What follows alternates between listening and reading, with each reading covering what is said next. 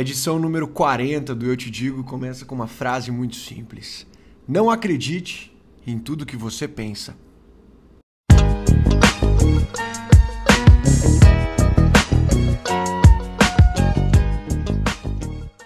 Uai, bom demais ter você aqui de novo, ou quem sabe até pela primeira vez. Esse daqui é o Eu Te Digo, um podcast de toda sexta às seis da manhã, rápido e direto ao ponto, em que eu, o Digo, te digo os três principais aprendizados reais que eu tive nessa semana. É um podcast carinhosamente elaborado para conter uma alta concentração de conhecimento por palavra. Aqui a gente mostra que tudo e todos podem ser uma baita oportunidade de aprendizado e vai depender da nossa interpretação. Então a nossa meta é sempre terminar a semana melhor que quando a gente começou. E a meta aqui é sempre batida. Então, vamos juntos!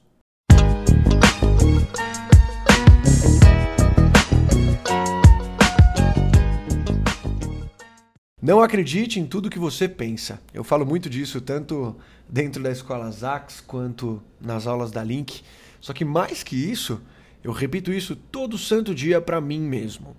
A nossa mente é como se fosse uma máquina de fazer sugestões. Todos os pensamentos que a gente tem são sugestões, não são ordens.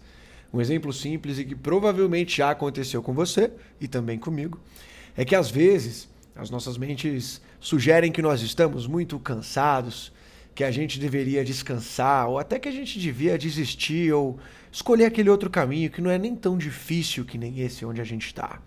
Só que o negócio é que se a gente souber pausar, se a gente souber apertar o botão pause, se a gente souber parar para refletir, a gente pode descobrir novas sugestões que o mundo joga para a gente. E não só ver que tem as sugestões que as nossas mentes criam. Usando esse mesmo exemplo da nossa mente sugerir cansaço e o caminho mais fácil, a gente pode descobrir uma sugestão de que, por exemplo, podemos nos sentir muito bem depois que esse trabalho for finalizado a gente pode também descobrir que a gente tem a habilidade de terminar as coisas e de fazer acontecer, mesmo quando a gente não está com tanta vontade. Então, o poder de ouvir sugestões que vêm de fora, que vêm do mundo, é incrível também. A única coisa é que a gente precisa saber pausar para que isso aconteça. Lembre-se que os seus pensamentos não são ordens, eles são sugestões, nada mais.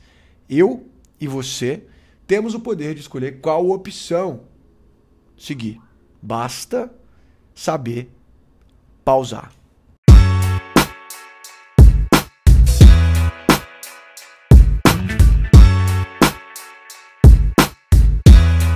Esse aprendizado número 2 de hoje é direto ao ponto e é um daqueles que fala muito alto com relação ao senso crítico.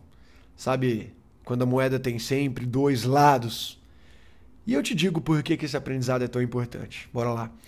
As pessoas que são excelentes em alguma coisa, elas têm uma certa tendência de serem obsessivas por certos detalhes. Mas as pessoas com dificuldades também têm uma tendência de serem obsessivas por certos detalhes. A diferença entre essas pessoas são os detalhes que prendem elas. Então, alguns detalhes são insignificantes enquanto outros detalhes são como se fossem um polimento, alguma coisa que a gente faz para ficar ainda melhor, entre aspas, mais brilhante. A maioria dos detalhes não importa, mas quando eles importam, aí é bem melhor que a gente seja detalhista. O único ponto que tem que ficar muito claro nesse aprendizado, eu te digo, é que o que vai definir um detalhe ser significante ou insignificante não é nem de perto a nossa opinião, mas sim o resultado que esse detalhe pode trazer. Nada mais dita a importância de alguma coisa além do resultado que isso vai produzir. Então, na próxima vez aí que você se pegar pensando em detalhes, pense da maneira mais honesta possível em qual resultado esse detalhe pode trazer.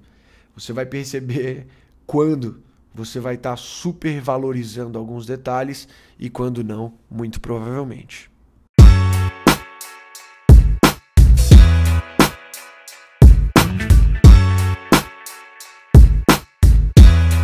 E o aprendizado número 3 foi. Eu até postei recentemente, nessa semana no meu Instagram, que eu falaria um pouquinho mais sobre esse aprendizado.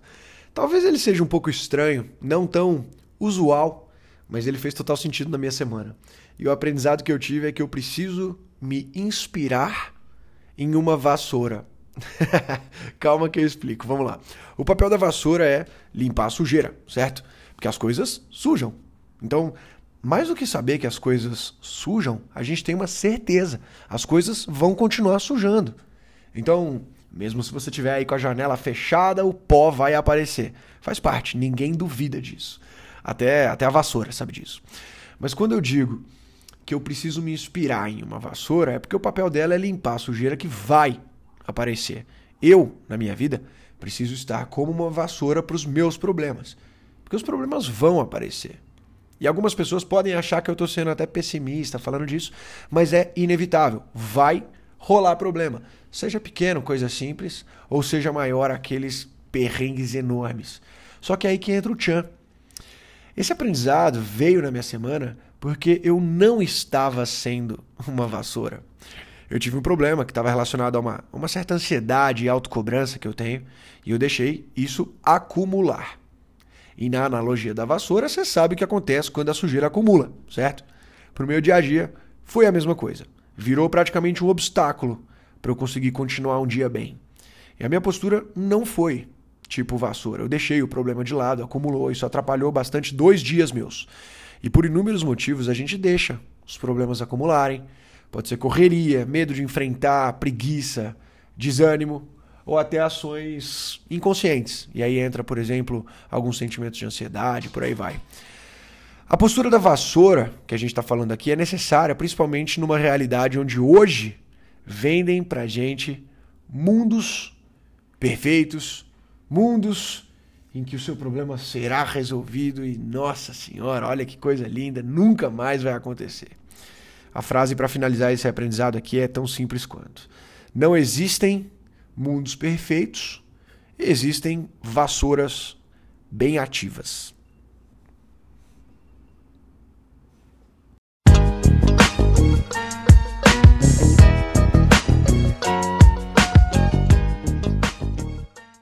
Terminamos aqui mais um episódio do Eu Te Digo e o recado que eu tenho que deixar para você é muito simples. Se você tá curtindo isso daqui, imagina as aulas gratuitas que a gente faz toda segunda-feira às 19h30 lá no meu perfil pessoal, que é o arroba Digo Pelemos. Tenho certeza que você vai gostar. A gente fala bastante sobre evolução pessoal e profissional que andam de mãos dadas, mas de uma maneira prática, com conteúdo que tem muita profundidade e numa linguagem simples, fácil de entender e, digo mais, gostosa de aprender, de estudar. Espero você lá toda segunda-feira. Sexta-feira, aqui também no Eu Te Digo. E vamos junto, conta bastante com a gente. Vai ser um prazer receber uma mensagem sua lá no Instagram, para a gente trocar ideia e falar de como que a gente pode cada vez mais se tornar, nos tornarmos pessoas melhores. Vamos juntos, vamos para cima e vamos com força.